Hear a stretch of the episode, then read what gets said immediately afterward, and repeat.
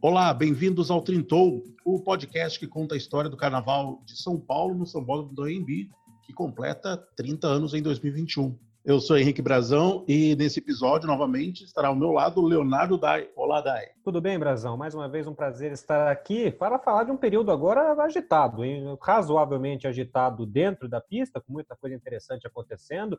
Muita gente tem lembranças muito marcantes desse período do qual nós vamos tratar aqui hoje, mas sobretudo muito agitado fora das pistas, nos bastidores do Carnaval de São Paulo, muita coisa acontecendo, e a gente vai relembrar alguma dessas histórias aqui neste episódio de hoje. Também ao nosso lado, Bruno Malta. Olá, Bruno. Olá, Brazão. Olá, Dai. Vamos falar aí de um período o Carnaval de São Paulo já toma muito mais a cara do que a gente está acostumado a ver nos últimos anos. Não que os outros períodos não tenham, porque todos tiveram ali peculiaridades parecidas com o que a gente está vendo, como a gente falou aí de pasta e tudo mais, de jurada, mas eu acho que agora o Carnaval de São Paulo tem mais próximo do que a gente está acostumado a ver. O número de carros é o mesmo, são cinco carros. Vai ser um período mais legal e onde muita gente já tem lembranças do período. A gente aqui, eu e o Dai, a gente, como a gente falou no primeiro programa, a gente já tá vendo o carnaval de fato mesmo acontecendo na data certa, podendo falar das lembranças que a gente tem daquele período mesmo. No episódio da semana passada a gente falou sobre os primeiros carnavais do século XXI teve divisão de título, carnaval temático, um campeonato especial para as escolas oriundas de torcida organizada e agora chegamos em 2007, que mesmo com a Mancha Verde sozinho no grupo especial como escola de samba de torcida organizada, ainda continuou com esse campeonato aí que a gente tanto falou no, no último episódio, né, Dai? Exatamente. Aliás, a gente estava falando aí no começo de lembranças e tudo mais, eu estava pensando nisso hoje. É, eu tenho algumas lembranças muito vivas do desfile de 2006, do Carnaval de São Paulo e tal, mas 2007 foi o primeiro ano que eu assisti mesmo, mais, mais, mais atenção e tal, quase todas as escolas. Para mim, é, mim é um ano muito especial, muito marcante, para falar um pouco mais do meu lado pessoal. É, e quanto a esse ponto que você abordou, é uma loucura, né? Porque a Gaviões sai do grupo especial, ela cai para o grupo de acesso em 2006, a Mancha é a única representante de uma escola de torcida organizada no grupo especial e ainda assim ela continua sendo segregada, continua desfilando sozinha, entre aspas, né? desfilando no meio das outras escolas, mas competindo sozinha. É, Mancha Verde que veio com um enredo muito doido, assim, o Cebola fez um enredo sobre o apocalipse, é uma coisa muito maluca ali na avenida. Ele conseguiu fazer muito bem, para mim, um dos grandes trabalhos da carreira do Cebola, mesmo com muitas limitações financeiras, assim, extremamente visíveis. Mas a Mancha veio bem, veio com o Celcinho e tudo mais. Fez um bom desfile, pena que para na prática não ser julgada, né? Ser julgada, mas não, não competir com as demais. E tem um ponto que eu queria chamar atenção para essa história, que é a total incoerência dessa decisão da Liga. Né? Porque vamos pensar, vamos, vamos raciocinar. Qual é a intenção de você é, segregar as escolas de torcida organizada? Bom, elas não podem coexistir no mesmo espaço, elas não podem viver junto com a gente e Deus me livre, manche e gaviões desfilarem no mesmo dia. Beleza. Aí o que é que você faz? Só tem a mancha no grupo especial, a gaviões está no acesso. A gaviões está no acesso, é a grande favorita a subir para o grupo especial subindo para o grupo especial, vai para o desfile das campeãs. Beleza. A Mancha vai competir sozinha no grupo das esportivas. Ela já é automaticamente a campeã. E vai para o desfile das campeãs também. Então, quer dizer, essa engenharia maluca que a Liga fez para tirar a Mancha Verde do desfile de 2007, na prática estava criando, gerando o que a Liga supostamente mais temia, que era que Mancha e Gaviões ocupassem o mesmo espaço no mesmo sambódromo. Tanto é que elas desfilaram no desfile das campeãs de 2007, a Gaviões foi de fato a campeã do segundo grupo, e desfilaram uma atrás da outra, Gaviões primeiro e a Mancha logo na sequência. E aí veio o, marco, né, a, imagem que viria a sepultar essa ideia infeliz do grupo das esportivas, que é a, a, imagem das duas escolas entrando juntas na pista, né, com, os, com os pavilhões um do lado do outro, para mostrar que não tinha nenhum atrito, nenhuma briga, nenhuma nada que impedisse Mancha e Gaviões de participarem do Carnaval de São Paulo, o que foi o um marco ali de uma coisa que já estava muito clara, de que em 2008 a gente não teria mais esse bendito grupo das escolas esportivas e que Mancha e Gaviões poderiam ser tratadas como escolas normais, por assim dizer. E vale ressaltar que em 2007 há Gaviões no grupo de acesso junto com a Dragões da Real, também é uma escola de torcida organizada, desfilaram no mesmo dia juntos e lá não tinha esse campeonato separado, né? É, na verdade, a única escola que chegou a fazer parte desse grupo das esportivas foi a Mancha Verde, né? Porque a Gaviões, quando subiu, conseguiu as liminares e tudo mais, e no grupo de acesso sequer se falava nisso, né? Então é, só sobrou para a Mancha mesmo. A Mancha, dois anos seguidos, teve que desfilar como café com leite, digamos assim. Aliás, em 2007, o Paulo Serdã tinha uma frase muito boa, embora ele tenha tentado de tudo para a Mancha poder competir e tal, e ele tentou botar panos quentes na, na época do desfile. Então ele virou para o repórter e falou assim: na, na Bahia tem 800 trios lá no carnaval e ninguém compete em nada. A Mancha só quer fazer o seu desfile, fazer o seu carnaval. A gente sabe que na, na prática não era bem assim. A Mancha é, queria poder competir com as outras e felizmente em 2007 foi a última vez em que ela não pôde fazer isso. O Dai falou de das confusões bastidores. Uma dessas confusões, e liderada pelo Paulo Serdan, é a criação da Superliga, né? A gente vai falar um pouquinho mais à frente.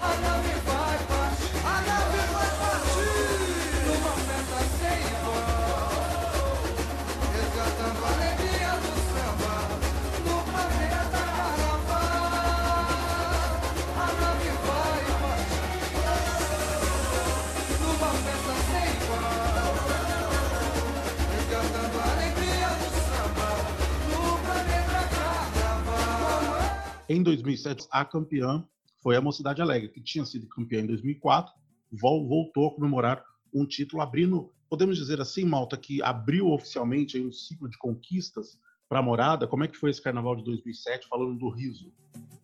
Sem dúvida nenhuma. O carnaval de 2007 é o primeiro grande marco na Mocidade Alegre dominadora. Porque a Mocidade Alegre ali a partir de 2007 até 2015 ela é campeã em 2007, 2009, 2012, 13, 14, cinco vezes. Ela é vice em 2008, em 2010 e 2015, três vezes. E ela só não é campeã ou vice em 2011. O carro quebra. O carro da Mocidade Alegre não entra na avenida naquele desfile de 2011. Mas falando de 2007, é muito engraçado. Esse desfile do riso, na verdade, eles são um enredo patrocinado para falar sobre os Mamonas Assassinas.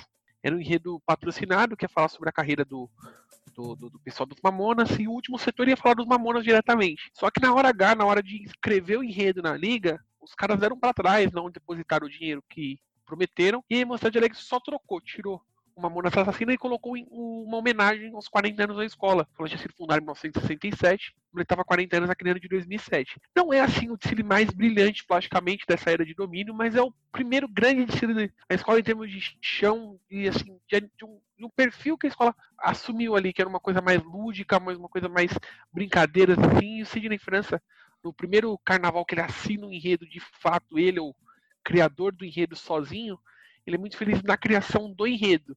O, o Zilks é o carnavalesco, ele que desenvolve a parte plástica, mas o enredo é do, do Sidney. É um desfile muito, muito bom. O samba é uma delícia, é lindo, é gostosíssimo de se ouvir. Daniel Colete com aquela fantasia de palhaço que ficou marcado. É. É, o, colete, o colete ali é o último ano dele na mocidade, mas ali eu acho que o, é, o mais engraçado é que eu acho a melhor atuação do colete na avenida é aquela, porque ele brinca, deita e rola, muito divertido aquela atuação dele, é um vozeirão, né? E ele brinca, solta várias maravilhas ao longo da pista. É um desfile muito legal. E assim, Mocidade Alegre fechou o carnaval. Foi uma coisa assim, quando ela fecha o carnaval, coisa muito colorida, assim. Terminou o desfile, assim, você fica com aquela saudade do carnaval, porque foi um desfile muito carnavalesco, muito brincalhão, muito colorido, um enredo muito bem feito. Eu gosto muito daquele desfile. Mocidade Alegre, acho que se não pode não ter sido a melhor escola do ano, a gente vai falar de outras escolas que fizeram grandes desfiles, Vila, Vila Maria, perto de Casa Verde, mas o Mocidade Alegre, sem dúvida nenhuma, fez um desfile, uma apresentação campeã, sem dúvida nenhuma. É, o Zilkson Reis, que é uma das figuras que eu também acho que são bem subestimadas, assim, na história do Carnaval de São Paulo, ele é um artista amazonense, ele tem uma vivência de Parintins muito grande, e quem viu o desfile de 2006 da Mocidade sobre o Rio São Francisco já percebia ali uma Mocidade é, dando algum, alguns passos à frente né, nesse quesito alegoria. E o Malta citou uma palavra que eu acho que é fundamental quando a gente fala desse desfile, que é o enredo lúdico. É, a Mocidade vive ali entre 2003 e 2006 uma era de enredos muito densos, muito pesados, muito fortes, e a partir de 2007 e até 2011, ela vai navegar ali em enredos mais leves, em enredos mais lúdicos, em enredos que proporcionam mais cores, uma identificação mais simples com o público, que é um outro estilo de carnaval que tem os seus méritos, os seus deméritos, enfim, mas que rendeu muita coisa para a escola. É uma campeã extremamente merecida. A emoção acho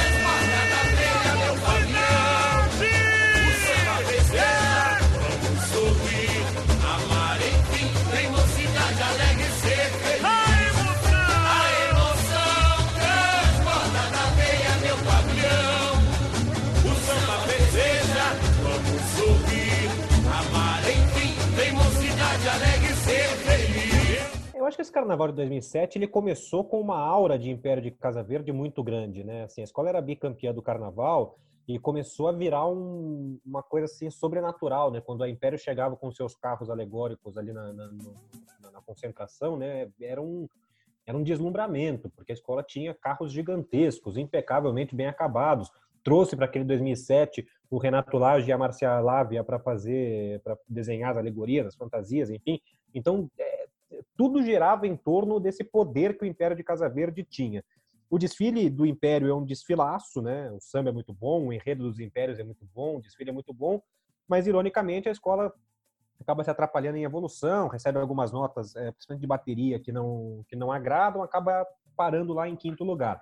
Em contrapartida, é, também muitas, muitas notas que, que, o, que, o, Império contestou de uma maneira muito, muito, muito pesada para um quinto lugar que antes do Carnaval e acho que até depois do desfile é, parecia quase impossível. A Vila Maria, em contrapartida, ela já vinha numa crescente nos anos anteriores, vinha ali conquistando grandes resultados e, e acho que faz um desfile muito bom em 2007, mas que esbarra muito numa limitação de enredo, né? No enredo sobre a cidade de Cubatão, e assim, e tudo que você vê ali, que você pega o desfile da Vila Maria, você muita coisa agrada e tudo que não agrada tem muito a ver com o enredo, né, com o ponto de partida que é uma cidade, enfim, é, que, que, não rende, não rende um grande enredo, né? não rende nada muito espetacular. Tem até uma fala do Wagner engraçada quando o pessoal da Globo vai visitar o barracão. Diz que o Wagner vira e fala assim: Eu só pego bomba, né? Porque os caras me deram um enredo sobre Via Dutra, me deram um enredo sobre, no ano passado, sobre transporte, sobre caminhão e tal, e agora me deram um enredo sobre Cubatão. É uma pancada atrás da outra. Mas ele soube se virar, deu uma cara ali pro enredo. A Vila Maria fez um belo desfile, é um vice-campeonato muito merecido. Destaque também para a Águia de Ouro, que fica em quarto lugar, fazendo um, um, desfile sobre o artesanato, que não é um desfile que não tem nada demais, mas tem um samba muito bom. E é o desfile que mais levanta a arquibancada, porque é o auge da pirotecnia do mestre Juca, né? O mestre Juca já vinha ensaiando desde 2002, 2003 ali, coisas diferentes para a entrada no recuo, e em 2007 ele é, eleva isso à enésima potência, porque ele entra no recuo, sai, abre para o casal de mestre e porta-bandeira se apresentar, faz paradinha, faz bosta, e a arquibancada vai ao delírio. A Águia de Ouro é a escola que mais levanta a arquibancada em 2007, acaba ficando num ótimo quarto lugar. O Vai Vai, por exemplo, com uma proposta extremamente ousada, com enredo sobre o plástico, sobre a reciclagem, com a abertura toda em preto, com as baianas vestidas de preto, um desfile muito diferente, que dá à escola um terceiro lugar. Você tem a Tom Maior fazendo um belíssimo desfile, com um ótimo samba sobre o trabalhador, um enredo que hoje em dia acho que seria bombardeado de muitas formas, porque trazia é, a Revolução Industrial, trazia a, a União Soviética, enfim, para exaltar a figura do trabalhador. E a Pérola Negra, que voltando para o grupo especial, consegue se firmar mesmo com o carro quebrado que entra, é, que entra é, no vácuo do último carro, é o terceiro carro quebra, quem cai é a Peruche, e que cai junto com o Imperador do Ipiranga. E esse desfile de 2007 tem uma outra curiosidade, é bem curiosidade mesmo, né, que é até o momento a última apuração que nós tivemos em São Paulo que não foi comandada pelo Zulu. Quem comandou a apuração foi um locutor chamado Otaviano Camargo, é, nós temos registros disso, inclusive, no YouTube. nunca, nunca encontrei uma explicação 100% satisfatória para isso, mas o que se fala é que o Zulu tinha um envolvimento na época um pouco mais próximo com camisa verde e branco, ele chegou a ser até vice-presidente da escola nessa época, e que, que por isso a Liga preferiu não, não escalá-lo é uma apuração que terminou com o título da mocidade e que terminou com muitas contestações a respeito do, do resultado, né, contestações de várias escolas, que desembocariam num racha na Liga das Escolas de Samba de São Paulo, que desembocaria num outro racha já mencionado pelo Bruno. Mas então é o seguinte, a gente vai para 2008, vamos pular para 2008, depois do Carnaval de 2008, quando a gente for entrar em 2009, a gente conta a história desse racha, tá combinado? O meu povo sambando no pé, é tradição, a rainha das serras quem é? Sai da frente! Que alegria! Adivinha quem é? Vila Maria. Meu povo! O meu povo sambando no pé. É tradição, a rainha das serras quem é? O batão se o coração disparar. Que alegria! Adivinha quem é? Vila Maria. Guerreira! 2008 foi, como a gente já falou, foi o fim desse grupo das escolas de torcidas organizadas nesse ano, a Gaviões voltou a desfilar no, no, grupo especial, não ficou bem colocado, ao contrário da Mancha, que falou do Ariano Suassuna, ficou num sétimo lugar ali no meio da tabela. Na ponta de cima da tabela, a gente começou uma briga né, entre Mocidade Alegre e Vai Vai.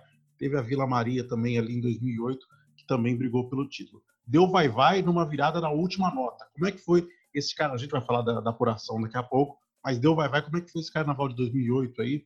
Que começou essa briga aí é um carnaval muito marcante. Só rapidinho sobre a Gaviões que você citou, né? A Gaviões em 2006 ela vem assim cheia de pompa, né? Cheia de marra, já querendo disputar título e tudo mais e leva aquele capote lá, acaba sendo rebaixado. Em 2008 ela volta mais assim, vamos fazer ali, vamos ficar, né? Faz um enredo sobre Santana de Parnaíba, vem mais, bem mais quietinha, vem mais sossegada. Até o Ernesto na, na abertura da faixa ele ele eu ia falar isso.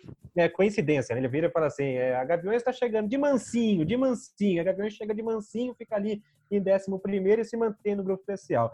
É, e, lá na, na, ponta de cima da tabela, é, acho que você teve o trio Mocidade Vai Vai e Vila Maria sobrando muito, né? Vila Maria chega no Carnaval de 2008 é, com, com todo, todo, todo, todo o vácuo né, do grande desfile que faz em 2007, chega muito empolgada, muito grandiosa, tem um número assustador de componentes, tem toda uma estrutura de harmonia para conseguir dar vazão para esse povo todo é, em 65 minutos, é um esquema super profissional. A escola decide o seu enredo já na, na terça-feira gorda de 2007, quando comemora o vice-campeonato, já anuncia que vai falar dos 100 anos da imigração japonesa em 2008, porque é um tema muito identificado com a comunidade da Vila Maria, né? A Vila Maria fica num bairro chamado Jardim Japão, tem uma, uma influência asiática muito grande.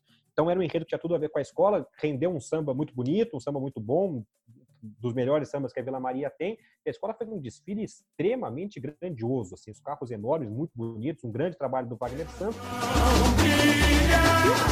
Vila Maria vai passar, e Maceira, esse povo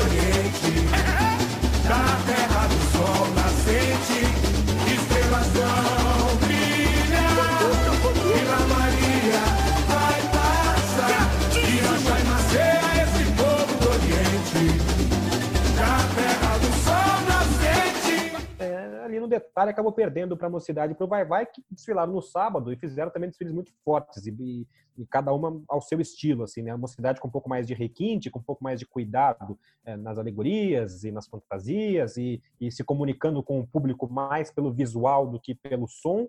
E o Vai Vai é o contrário. O Vai Vai pode ter até ali, você pode falar que aquele carro não estava muito bonito, que aquela fantasia estava mal acabada, mas ninguém há de questionar a força que tinha o samba. O samba é lindo, falava da importância da educação, falava da importância da música para a educação das pessoas. É, era uma homenagem também ao maestro Silvio Bacarelli, que comandava na época né, a Orquestra Sinfônica de Heliópolis, o Silvio Bacarelli, que morreu até faz bem pouco tempo. O samba, repito, era muito bonito. Carlos Júnior né, sai do Império de Casa Verde, vai para o Vai Vai e comanda o que é talvez se não o maior arrastão da história do AMB, um dos. Né?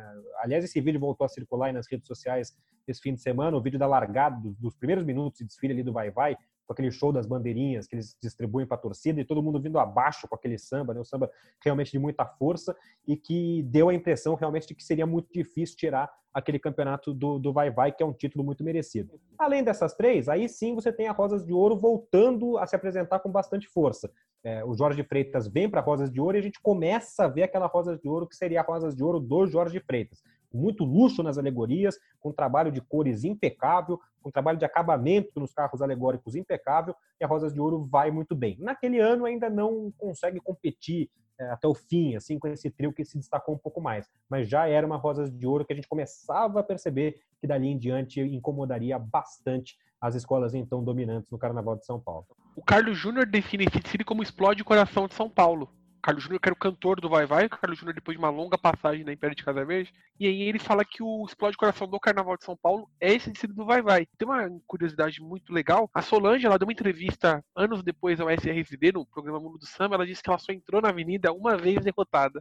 Foi no desfile de 2008, porque ela viu o que aconteceu na arquibancada e ela falou que ela ela entrou e falou assim: olha, a gente tinha que desfilar, tinha que passar pela pista, tinha que ser, tinha que fazer o melhor desfile possível para a mocidade, mas eu entrei derrotada ali. Tanto que ela, tanto que ela fala que na apuração ela não imaginava que ela ia ter chance, tanto que ela estava feliz por ela ter conseguido mostrar o trabalho dela tão bem para os jurados, porque ela imaginava que ia ser uma vitória avassaladora do Vai Vai, o que não se confirmou, não se confirmou, a vitória se confirmou, mas não foi uma grande vantagem, muito pelo contrário, foi uma apuração bem apertada. É, acabaram a mocidade e vai vai acabar empatando, né? No Sim, dia da elas né? empatam, né? elas empatam em 90 pontos. Porque assim, aquela apuração lá tem três notas, a maior e a menor são descartadas. Então só tem só uma nota válida. E eram nove quesitos, empatam as duas em 90 pontos. Curiosamente, se contassem todas as notas, Mocidade vai vai empatariam. E aí o que aconteceu para desempatar foi o sorteio, que naquele ano pela primeira vez, é, pela, pela, primeira vez, não, pela segunda vez, se mudou um pouco a ordem, não era mais bateria que era o critério, primeiro critério de desempate, era feito uma, um sorteio antes da apuração, era o segundo ano que estava acontecendo isso. Se fosse pelo método antigo, a Mocidade teria sido campeã porque teve notas melhores em bateria. Pelo método novo, no sorteio em harmonia, a Mocidade Alegre teve duas notas 10 e um 9,75. O Vai Vai teve três notas 10 e foi campeão. O Brasil, o nosso povo quer mais educação pra ser feliz. Com união, vencer a corrupção, passar a limpo esse país. Alô Brasil, o nosso povo quer mais educação pra ser feliz.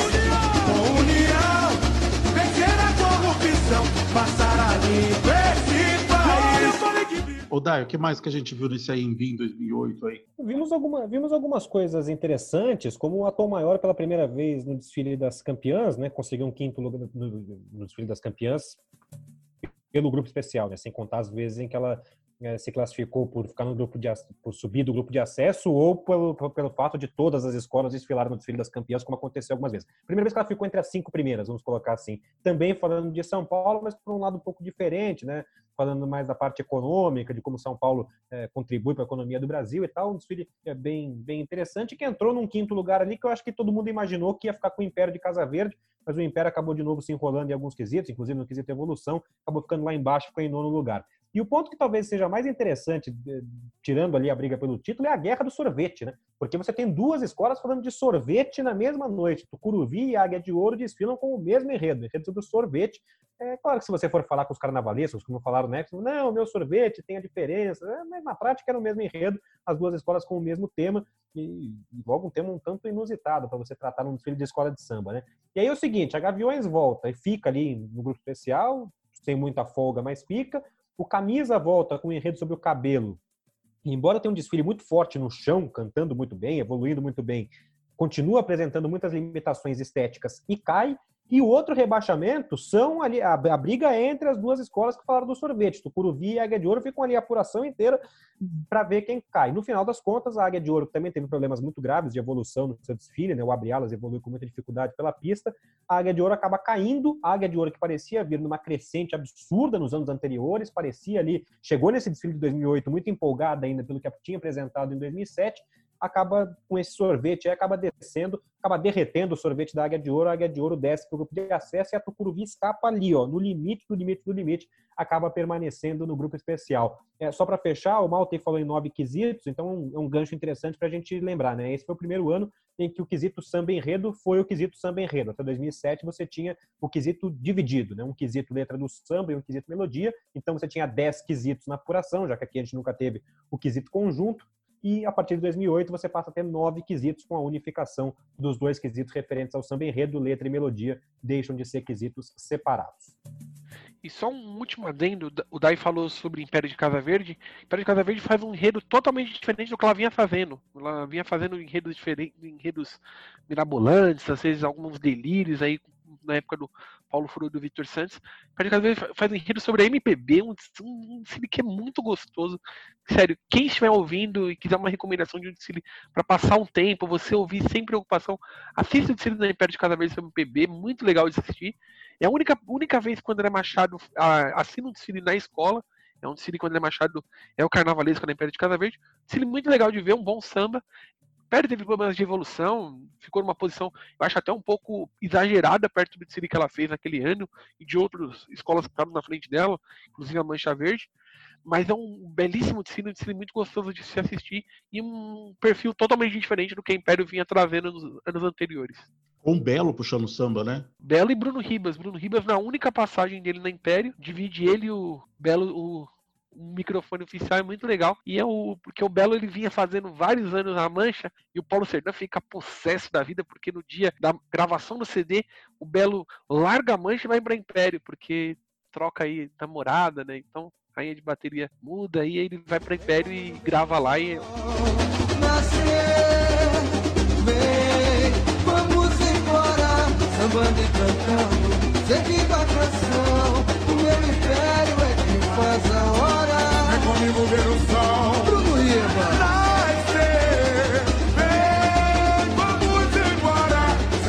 Cantando, seguida a canção. O meu império é faz a hora. O DAI lá em 2007 foi pra gente passar 2008, que ia falar de um racha em 2009. O que, que aconteceu em 2009, DAI? É, eu não quis falar aquela hora, porque esse é um racha que começa a acontecer em 2007 e que vai desembocar lá em 2009 numa cisão. A liga se divide, você continua tendo a Liga das Escolas de Samba de São Paulo e você passa a ter também, já em março de 2008, logo depois do Carnaval, a Superliga das Escolas de Samba de São Paulo, com parte das agremiações que desfilam, é, que desfilavam né, pela liga e que vão continuar desfilando nos grupos especial e de acesso. E por que que surge a Superliga? Por isso que a gente tem que voltar um pouquinho. Quando o Robson de Oliveira sai da liga em 2004, o clima desde sempre fica muito ruim. O Alexandre Marcelino Ferreira assume a presidência e nunca houve assim um período de extrema calmaria, muito por conta, como o Malta citava lá atrás, da questão das torcidas organizadas não poderem competir com as demais escolas. Esse fato cria um clima ali de, de, de muita, um clima muito estremecido na política interna da liga e que os resultados não ajudam a arrefecer. Né? Os resultados dos desfiles nesse período eles estão sempre sendo muito questionados internamente.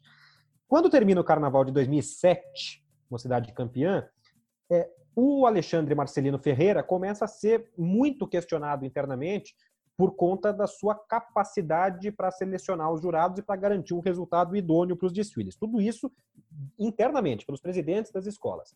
É, depois de. E, aí cria-se assim, um racha né, dentro da liga, em que um grupo queria a renúncia do presidente Alexandre, era o grupo que tinha como um dos seus expoentes o Sidney Carriolo, presidente da Águia de Ouro, e um outro grupo tentando segurar esse grupo que tinha entre os seus expoentes o Paulo Serdã, presidente da Mancha Verde, o Júnior Marques, que era um, o cabeça ali do Império de Casa Verde, por aí vai. Termina o Carnaval de 2007, a situação para o Alexandre fica insustentável e o Alexandre acaba renunciando à presidência da Liga. A partir desse momento, começa a tentar haver um esforço para unir a liga de novo. E vocês não vão acreditar qual é uma das ideias que surge. Um administrador de fora do carnaval para gerir a Liga Independente das Escolas de Samba de São Paulo. Opa, já ouvi essa história fala, esses dias. Fala se não é um espetáculo. Fala para mim se não é um espetáculo. É sensacional. Surge essa ideia. Quem que dá essa então, ideia? Vamos lá. Olha só. Sidney Carriolo de um lado e Paulo Serdã do outro. Opa! O presidente é exata. A vida é muito engraçada. A vida é, muito é, a vida, a vida é realmente muito divertida. Fica cada um para um lado e todos juntos começam a trabalhar com essa ideia é, de, de contratar um administrador. E assim vai, né? Vamos contratar um administrador e tal. Eles contratam um administrador, que era um advogado que trabalhava para a Liga das Escolas de Samba de São Paulo, o cara rapidamente desagrada todo mundo, e aí se entende que não vai dar certo e começa a se pensar numa eleição para a presidência da Liga das Escolas de Samba. Aí, assim, para encurtar a história, porque aí um, um passou de um lado para o outro, o outro trocou de lado, e, enfim, aí começa a ter um monte de reunião que não leva a lugar nenhum. O Sidney Carriolo é eleito presidente da Liga para completar o mandato do Alexandre Ferreira. E essa eleição do Sidney, aí bota o clima para azedar de vez, e, o Carnaval de 2008, é, embora o resultado também tenha sido em alguma medida contestado, ele era só uma formalidade. Né? A partir do momento que o Carnaval de 2008 terminasse, já era certo que um grupo de escolas de samba ia fundar a, a, a Superliga, e isso de fato acontece. Tanto, tanto não tem tanto a ver com o resultado, que a campeã do Carnaval de 2008 faz parte das dissidentes. A Vai Vai é uma das seis escolas do grupo especial que formam a Superliga. Vai Vai, Mancha Verde, Império de Casa Verde, Pérola Negra, Gaviões da Fiel e Unidos do Peruche. As outras oito, Mocidade, Vila Maria, Rosas de Ouro, Tom Maior, X9, Nenê, Tucuruvi e Leandro, elas ficam é, sob o guarda-chuva da Liga Independente das Escolas de Samba de São Paulo. E a história é um espetáculo, porque é o seguinte, qual vai ser a sede da Superliga das Escolas de Samba de São Paulo? A mesma sede da Liga das Escolas de Samba de São Paulo, porque o que eles diziam é o seguinte, todo mundo ajudou a comprar esse prédio, então o prédio é de todos nós. Então a, Superliga, a Liga fazia as suas assembleias na segunda-feira e a Superliga fazia as suas assembleias na terça-feira, usando a mesma estrutura física. Chegou a se falar em algum momento em fazer desfiles diferentes, as escolas da Liga desfilando sexta e sábado, e as da Superliga domingo e segunda, como campeonatos diferentes, depois abortam essa ideia, e aí o que você tem é CDs diferentes, né? Cada um produz o seu CD, cada um produz os seus. Eh, cada, a verba dos ingressos da prefeitura, da TV, é repartida de acordo com o número de escolas, e assim vai o carnaval a partir de 2009, com a Superliga das Escolas de Samba dividindo a organização com a Liga. E, e, e, o mais engraçado, quando se falou em dois desfiles, chegaram a se até falar assim, não, vamos vender o carnaval para uma outra emissora, colocar uma concorrência. É, porque você tinha o desfile de domingo e segunda, né? Então a Globo não ia passar. Então a TV Record, dizem que a TV Record chegou até a se interessar por essa possibilidade, até porque você teria ali Gaviões e Mancha Verde, né? E vai, vai. E tinha algumas escolas do acesso, a Dragões da Real estava nesse grupo também, então tinha uma coisa uma coisa bem bem bem bem bem pontual. E é muito legal essa história do, do administrador de fora, porque remete a muita coisa que está acontecendo agora no Carnaval de São Paulo, né? Que é o mesmo grupo, é, algum, alguma, algumas coisas só passam os anos, mas os personagens. A modernização da Liga das Escolas de Samba é o seguinte: as mesmas pessoas fazendo as mesmas coisas com as mesmas ideias. É mais ou menos por aí. Oh, cidade, grande dia, avante, nossa família Superliga criada, todo mundo passando na TV Globo, na sexta e no sábado, todo mundo dentro do mesmo campeonato. E agora, se a Mocidade Alegre perdeu no ano passado na última nota, agora ela venceu na última nota, Bruno Malta. É, venceu, acho que talvez na apuração mais, mais maluca do, da Erembi, porque assim, essa apuração é uma coisa legal, porque é uma das poucas apurações que ela tem todas as notas válidas. O Carnaval de São Paulo ele não tem apreço por, por não ter, ele tem apreço por ter notas descartadas. Nesse caso, em 2009 não tem. E aí a Mocidade Alegre ela chega na última nota com vantagem, só precisando de uma nota 10 para ser a campeã do Carnaval. E repete o que acontecia, parecia se repetir a cena de 2008 Vem a Zélia Catiúcia Mogar, a última jurada de alegoria. Ela dá várias, vai dando as notas, não dá 10 para ninguém na sexta-feira. Chega na Leandro, também não dá 10. No Pérola também não. E na Mostagem Alegre ela vai dar 9,75. E a Mostagem Alegre parecia perder novamente o campeonato na última nota. Bastaria só o Vai Vai receber sua nota 10 para sagrar bicampeã. Só que o Vai Vai leva um 9,5 que devolve a taça para o bairro do Limão e consagra a Mocidade Alegre como uma grande campeã daquele carnaval. Um carnaval que, para mim, é o grande desfile da Mocidade Alegre na, nessa de domínio, de 2007 a 2015, e o grande desfile é 2009. O carnaval é muito legal porque carnaval fala sobre o coração, e o carnaval e o e aí vai falando assim sobre o coração da ciência, o coração dos amores, o coração lúdico das festas. E aí ele chega no, no coração do futebol, que tem o terceiro carro, que é o carro que tem o Ben Washington, o atacante na época jogava no São Paulo Futebol Clube, teve problema no coração. Washington Coração Valente foi convidado pela escola brasileira. E o último setor falava sobre o coração da Mocidade Alegre.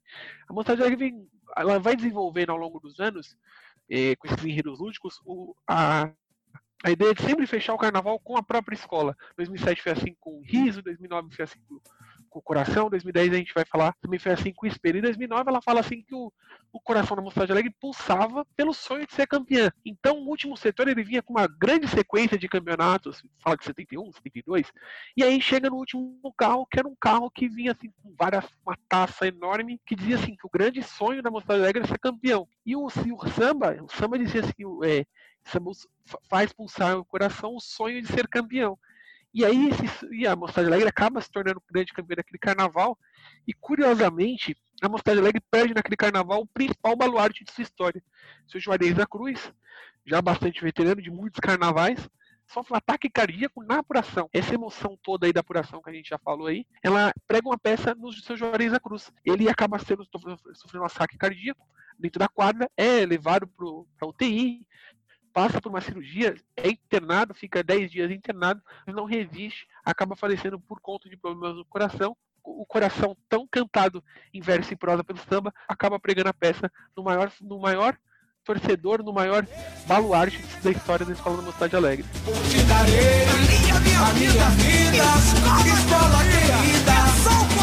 É mais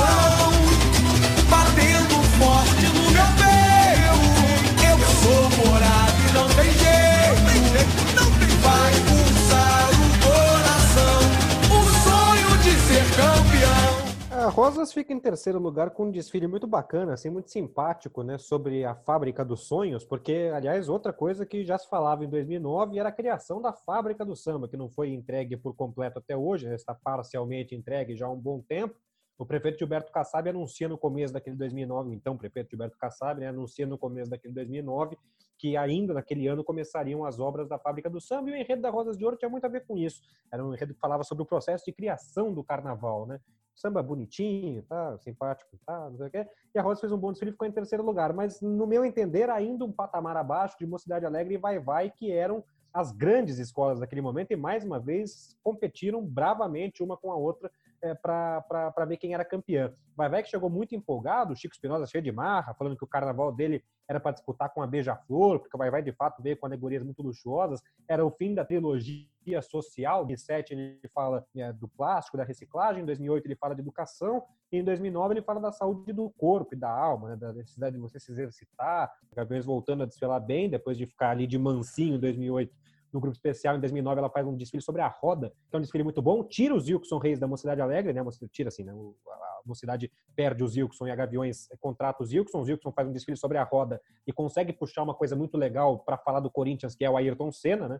É uma figura muito identificada com a torcida do Corinthians porque era corintiano. Então o desfile acaba sendo uma grande homenagem também ao Ayrton Senna. E o samba tem uma coisa muito legal, que lá no finalzinho do samba, antes do refrão, tem um verso que diz: Quando chega o domingo na tela da televisão. E esse verso ele tem a melodia do tema da vitória. É uma, um recurso extremamente rebuscado que os compositores acharam e que deu uma levantada legal num bom desfile da Gaviões, que não foi para título, foi ali um desfile é, muito competitivo e que mereceu, de fato, é, voltar ao desfile das campeãs, ficar entre os cinco primeiros lugares. Quando chega o domingo, na tela da televisão,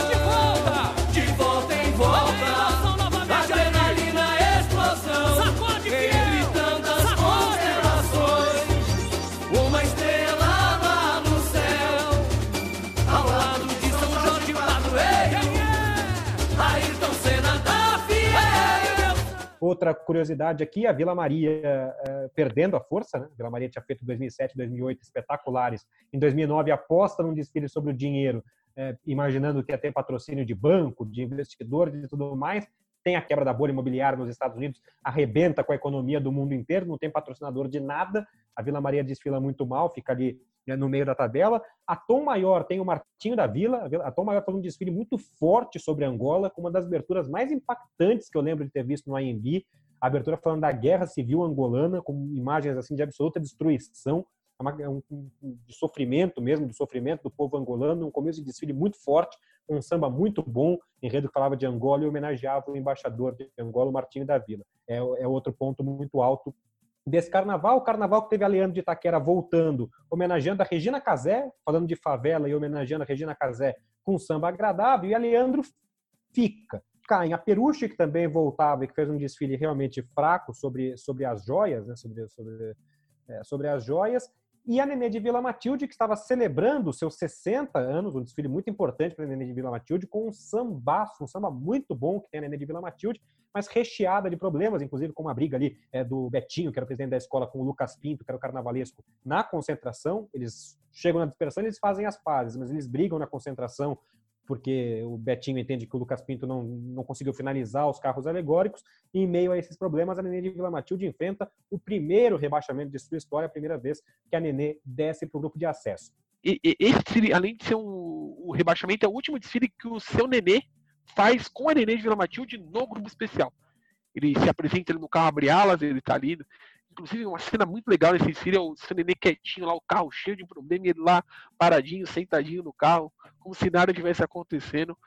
E a Nenê de Vila Matilde acaba caindo. É a última apresentação que o seu Nenê, que falece, falece em 2010, acaba assistindo de sua escola na elite do Carnaval de São Paulo.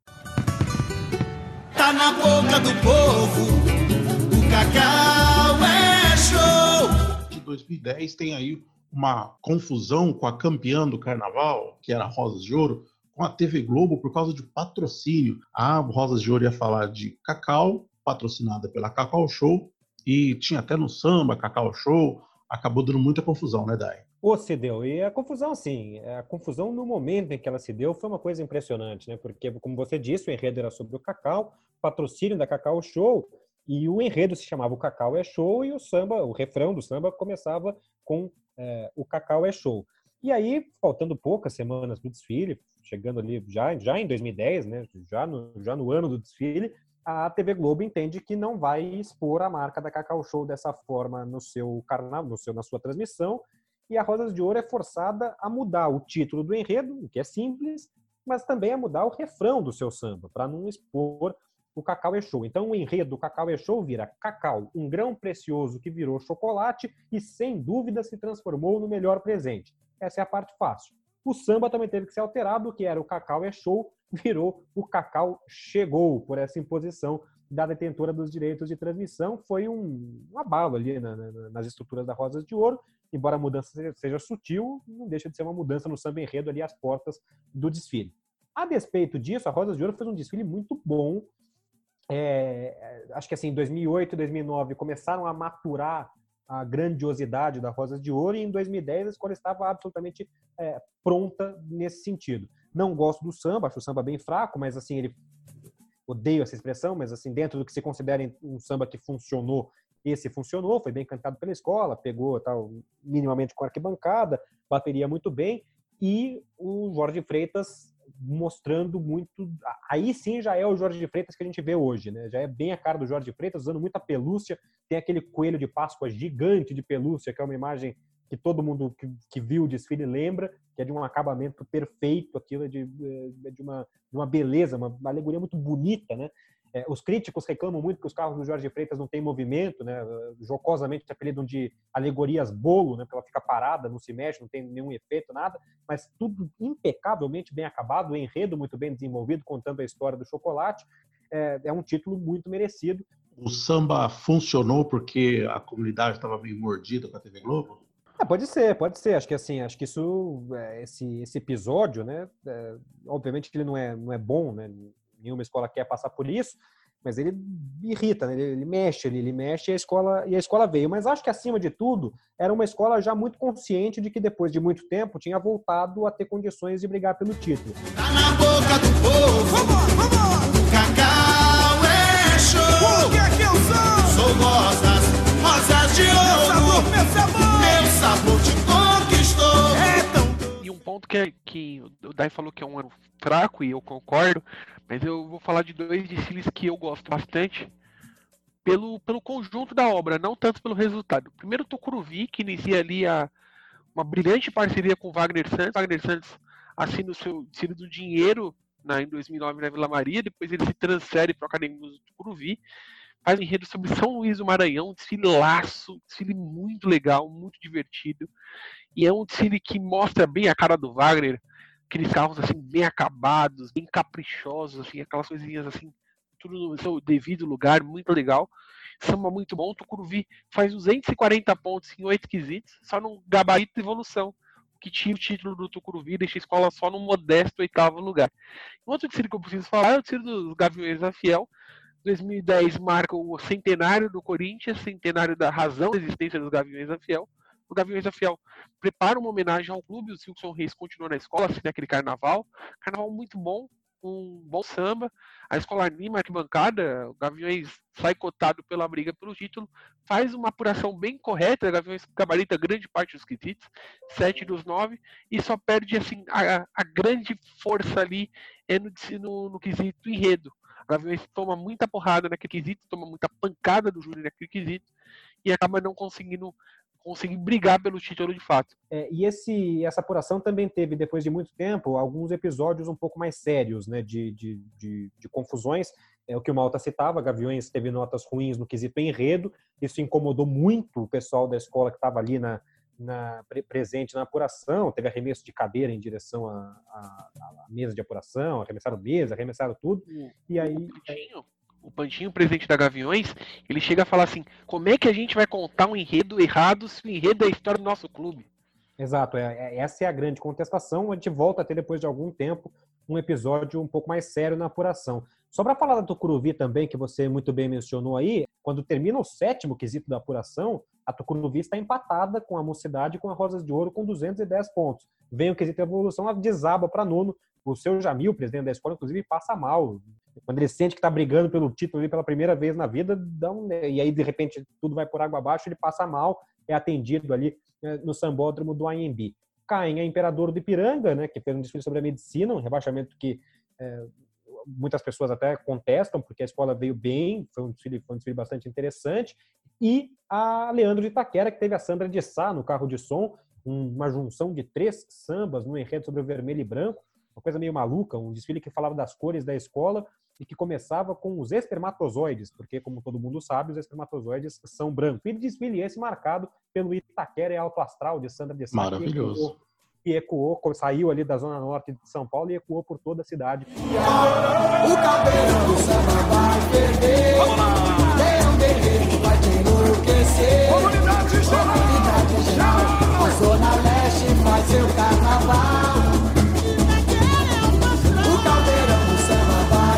Eu vou fazer uma menção a um desfile, desfile do Pérola Negra sobre Rolando Boldrin, é um belíssimo desfile, um desfile que merece muito ser assistido. Primeiro que assim, não é uma homenagem propriamente dita, o homenageado não queria isso, Rolando Boldrin queria mostrar o Brasil, de fato. E aí tem uma ideia muito legal que é o título do enredo. O André Machado é muito feliz naquele título. Ele diz: Vamos tirar o Brasil da gaveta. É um belíssimo enredo, é um belíssimo desfile. ótima lembrança, muito boa mesmo. O samba é sensacional e, e acho que esse, essa coisa do enredo que você falou realmente é ótima. Assim, vamos tirar o Brasil da gaveta. Só para arrematar esse assunto, queria sugerir para o pessoal procurar na internet um vídeo do Rolando Boldrin cantando samba que é em homenagem a ele. É muito legal, um vídeo muito bom, os compositores da escola assistindo ali ele cantando e ele cantando no estilo dele, né, tal, sem ser no estilo de samba enredo. É um momento muito feliz daquele carnaval. O céu clareou, a vila chegou, pérola negra me abraçou. Ah, sou brasileiro com orgulho e muito amor. Abra a gaveta pra mostrar o meu valor. Ah, e por falar em homenageados, temos também que destacar aqui o Serginho do Porto, que em 2004 já tinha se destacado muito bem, mandando um alô para o Louro José na, na, na, faixa da Águia de Ouro no CD do Grupo Especial de São Paulo, quando o enredo era Ana Maria Braga. E em 2010 ele adicionou mais um, um marco para o seu rol de alôs, mandando um abraço para a prefeita de Ribeirão Preto, Darcy Vera, no, no, CD. Alô, minha prefeita Darcy Vera, muito obrigado. Ribeirão Preto era a cidade homenageada da Águia de Ouro. Homenagens, naturalmente. Políticos out of contest, né? é, pois é. Isso aí. Do enredo do Vai Vai, que comemorava 80 anos e fez uma conexão interessante com as Copas do Mundo, que também completavam 80 anos naquele ano foi um enredo legal, se ele não é nem tão bom assim. É, isso aí. A sacada do enredo do Vai Vai é muito boa e eu queria só destacar um trecho do samba para mostrar como foi bem feito. Porque além de seus 80 anos do Vai Vai e das Copas do Mundo, quis colocar também o próprio contexto do mundo nesses 80 anos, né? Quando é que faz a fita, oh, majestade soberana, Pelé, a voz do povo que ecoa da favela.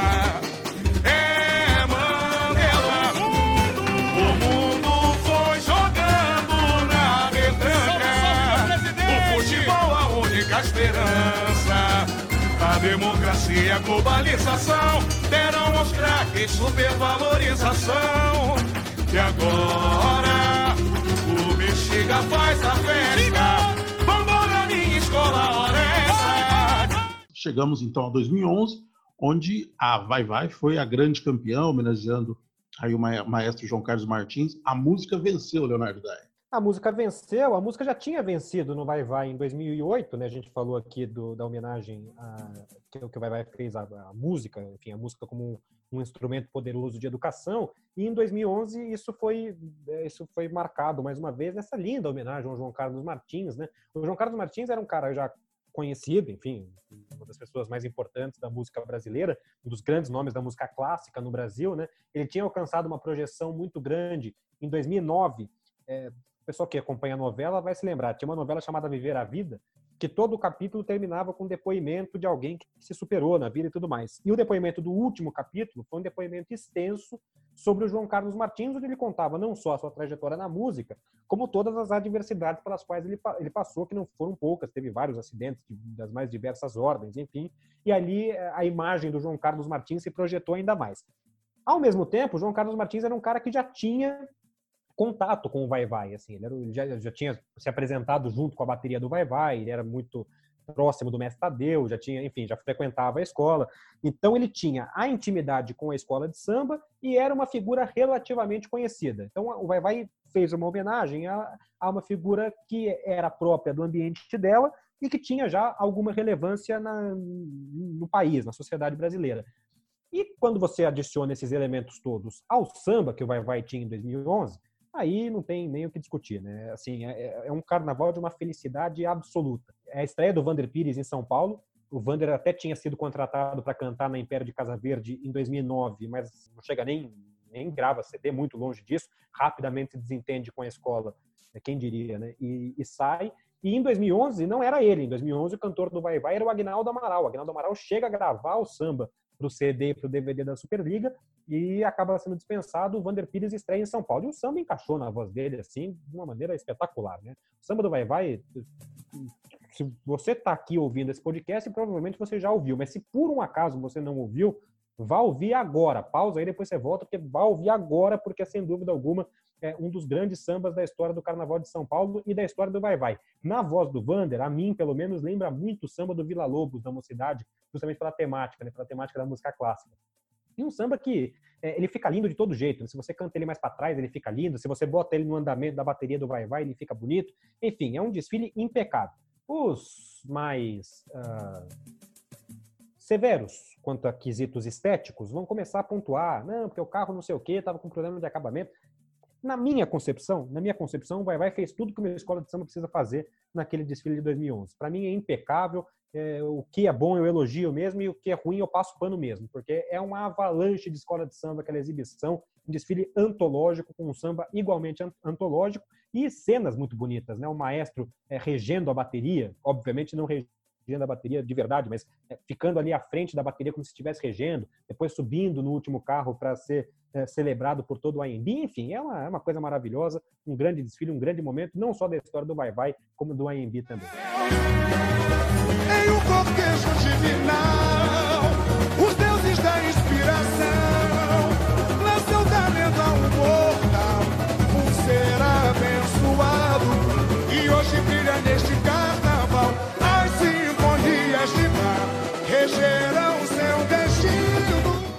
último ano da Superliga 2011? É o último ano e o único ano em que a campeã é da Superliga, né? O Vai Vai era uma escola da Superliga. Já no desfile das campeãs, é, você tem o anúncio oficial do fim da Superliga. Aliás, faltou a gente mencionar lá atrás, é, aquele mandato que eu citei do Sidney, ele era um mandato tampão, né, para completar o mandato do Alexandre Ferreira. Em 2009, quando acaba esse mandato, o Paulo Sérgio Ferreira, o Serginho, assume a presidência da Liga das Escolas de Samba, divide ali com a presidência da Vila Maria e fica até agora, até o, o, o pós-carnaval 2020. E, assim, todo mundo, quem já conversou comigo sobre esse assunto, sabe o quanto eu sou crítico à gestão do Serginho, mas esse mérito a gente tem que, que conceder a ele. Ele foi o cara que conseguiu unir a liga, foi o cara que conseguiu interromper ali esse, esse período de muita é, instabilidade, para que depois do Carnaval de 2011 a gente pudesse ter todas as escolas é, representando uma mesma entidade.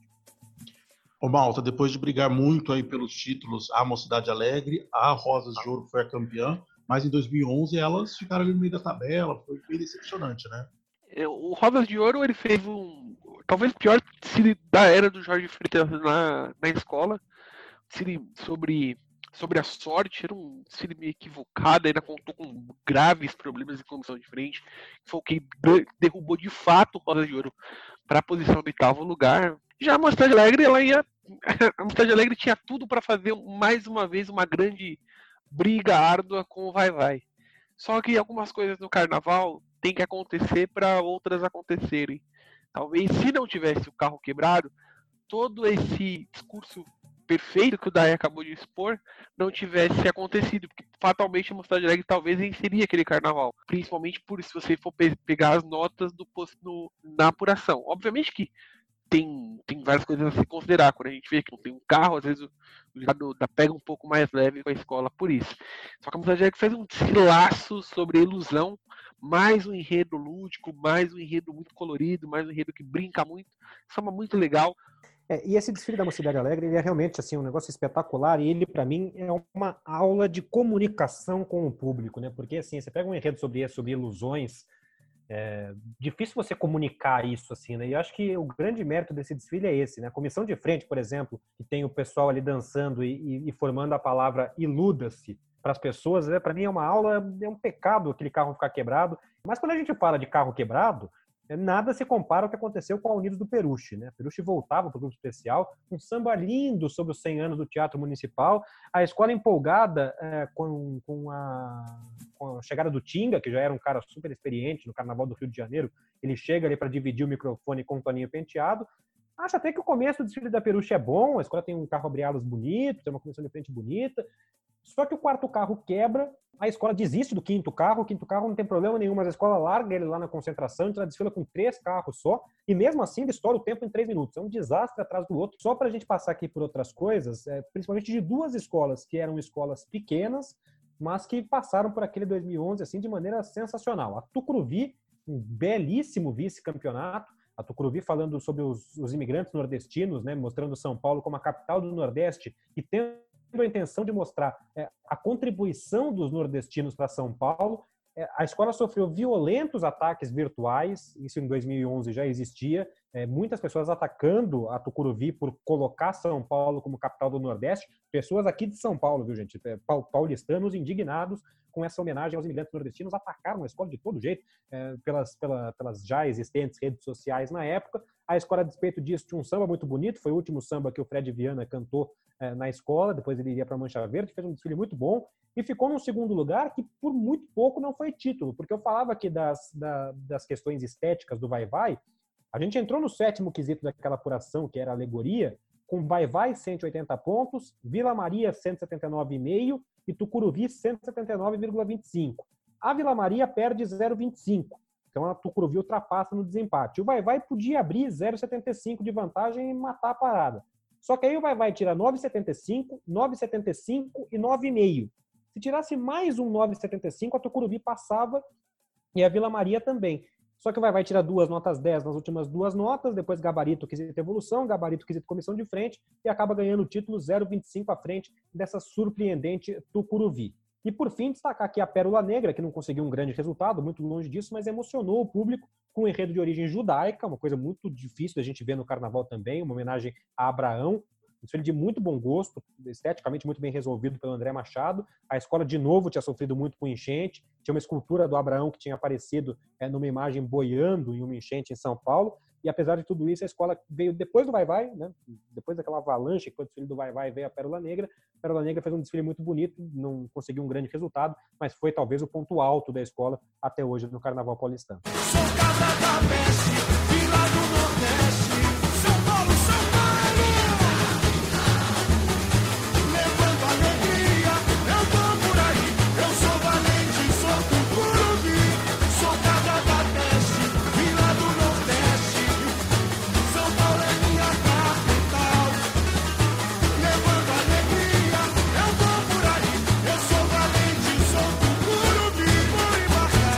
queria destacar dois desfiles aqui.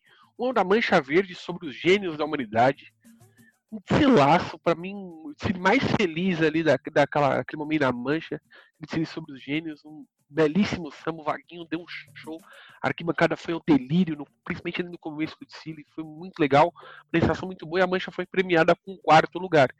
E sobre o desfile da Gaviões Fiel, que ela foi quinta colocada com o Dubai e apesar de não ter sido assim nenhuma grande, uma grande apresentação, é a última vez a Gaviões FL desfilou entre as campeãs via grupo especial.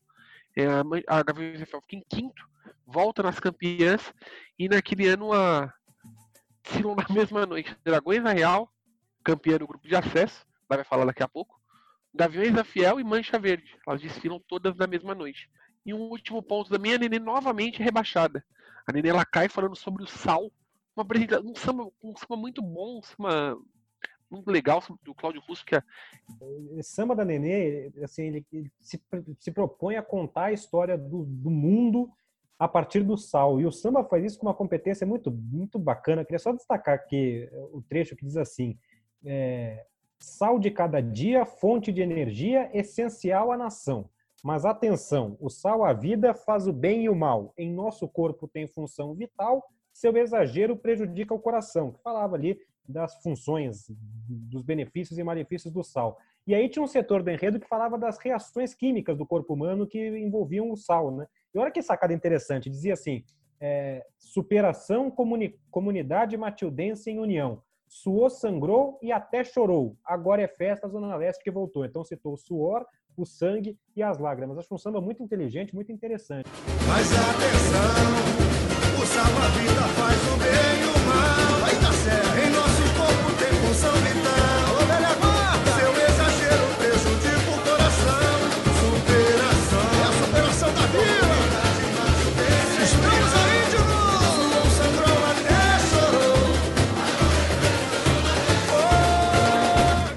falar de samba ainda, olha como a vida é engraçada. Em 2010, a Rosa de Ouro teve lá que mexer no seu samba por causa do Cacau é Show, que não podia, virou Cacau Chegou. Aí vem o Império de Casa Verde em 2011 para fazer um enredo sobre cerveja. Samba, sabor cerveja, admirada milênios, a mais nova, a mais nova sensação nacional. Quem tem isso na cabeça muito bem se lembra que sensação, a sensação era o slogan da nova skin. E o samba do Império de Casa Verde dizia assim: em cada nova esquina, um cervejão. Cervejão também era outra marca que a Nova Skin usava bastante. E passou, rapaz, não teve problema nenhum. TV Globo deixou. Faça justiça, a Nova Skin era também a, tinha uma das cotas de patrocínio do, do, do, Carnaval da Globo. Mas passou numa boa, foi tranquilo, não teve que mudar o samba, não teve que mudar nada. O Império de Casa Verde, que em 2010 tinha feito um enredo sobre a cidade de Itu, onde fica a fábrica da Nova Skin, e em 2011 fez um enredo sobre cerveja, metendo um em cada nova esquina um cervejão. Num desfile muito fraco, mas que tinha uma homenagem muito bacana para o Camisa Verde e Branco, que tinha feito um enredo sobre a, a madrinha da escola, tinha feito um enredo sobre cerveja lá atrás, tinha sido campeã do Carnaval em 91 com esse enredo, camisa que vinha voltando em 2000, ficou é, vice-campeã do grupo de acesso, com um samba muito bonito sobre a Avenida Paulista, que aliás é o último samba do grande Ideval. Esse ano foram rebaixadas Nenê e Peruche, subiram a camisa verde branco como segundo colocado, e a campeã do grupo de acesso foi a Dragões da Real, mais uma escola de samba oriunda de torcida organizada que subiria aí para o, o grupo especial. Dai, a gente já falou um milhão de vezes aqui sobre vácuos do, do Carnaval de, de, São Paulo, que vai ocupando. Acho que aqui esse momento é, mostra muito bem, né? Porque a Dragões subiu, ficou, briga por título até hoje, quase foi campeã em 2017. Nenê, Peruche e camisa verde branco não tem mais aquela expressão no, no, no grupo especial, né? É muito sintomático de vários sentidos, né? A Dragões ela já vinha mostrando no grupo de acesso uma força muito grande, ela tinha ficado em terceiro lugar nos dois anos anteriores. Para 2011, ela tira o Daniel Colete do grupo especial. O Daniel Colete não se apresenta no grupo especial porque ele já é o cantor da Dragões da Real. A Dragões faz um desfile muito na linha que ela faz até hoje, era um enredo sobre contos infantis, o samba bem na linha que a gente tem ouvido aí até hoje, essa mesma Dragões e ela ocupa esse espaço. Ela, ela, assim, na verdade, quando ela chega no grupo especial, ela já chega encontrando esse espaço, né? É, é justamente essa história dos vácuos que a gente citou, assim, é, é, havia um modelo de desfile começando a se tornar o um modelo padrão, é, modelo ideal, não no sentido de ser o ideal, mas no, no sentido de ser o que as pessoas que fazem o carnaval pede, e acho que a Dragões ela já chegou no grupo especial entendendo muito bem onde ela estava pisando. É, e tinha até uma coisa assim, né? Pô, você vai ter três escolas de torcida organizada no grupo especial. Quando você tinha duas, beleza, uma desfila na sexta e uma desfila no sábado. E agora, o que você vai fazer? E aí as pessoas começaram a perceber que hum, hum, Mancha e Gaviões não chegaram a desfilar no mesmo dia, mas assim, é, Dragões e Mancha, Dragões e Gaviões passou a ser obrigatório, né? Passou a ser uma coisa de todos os anos, para você ter pelo menos, pelo menos você ter todos os anos um, uma das duas noites de desfile com duas escolas de torcida organizada sem problema nenhum, né? Sem ninguém sair se matando. e vou montar uma, uma, coisa aqui de uma escola que a gente vai falar muito no, a partir dos próximos programas, que é a Academia do Tatuapé. Porque aquele ano ele marca a volta do Tatuapé ao grupo de acesso. O Tatuapé chega a estar na UESP em 2010, aí ele retoma as suas atividades normais, assim, com mais força.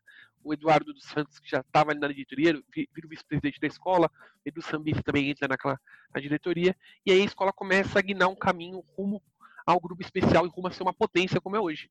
Esse vácuo que a Dragões aproveitou dois, a partir de 2011, o Tatuapé começaria a aproveitar a partir de 2012. 2011, quem cantou o samba da Tatuapé no grupo de acesso foi Preto Joia, rapaz. Tá pensando que é?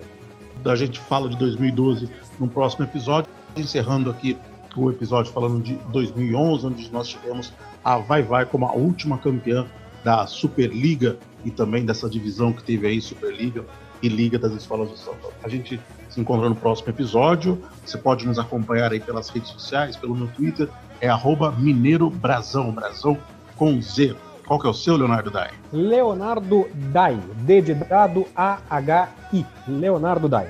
E o seu, Malta? Bruno Malta, underline, underline. Bruno Malta, underline, underline.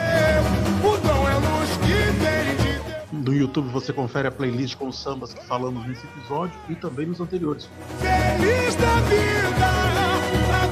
O Trintou você acompanha pelo Spotify e no Deezer. o Trintou fica por aqui. Muito obrigado pela audiência e até a próxima.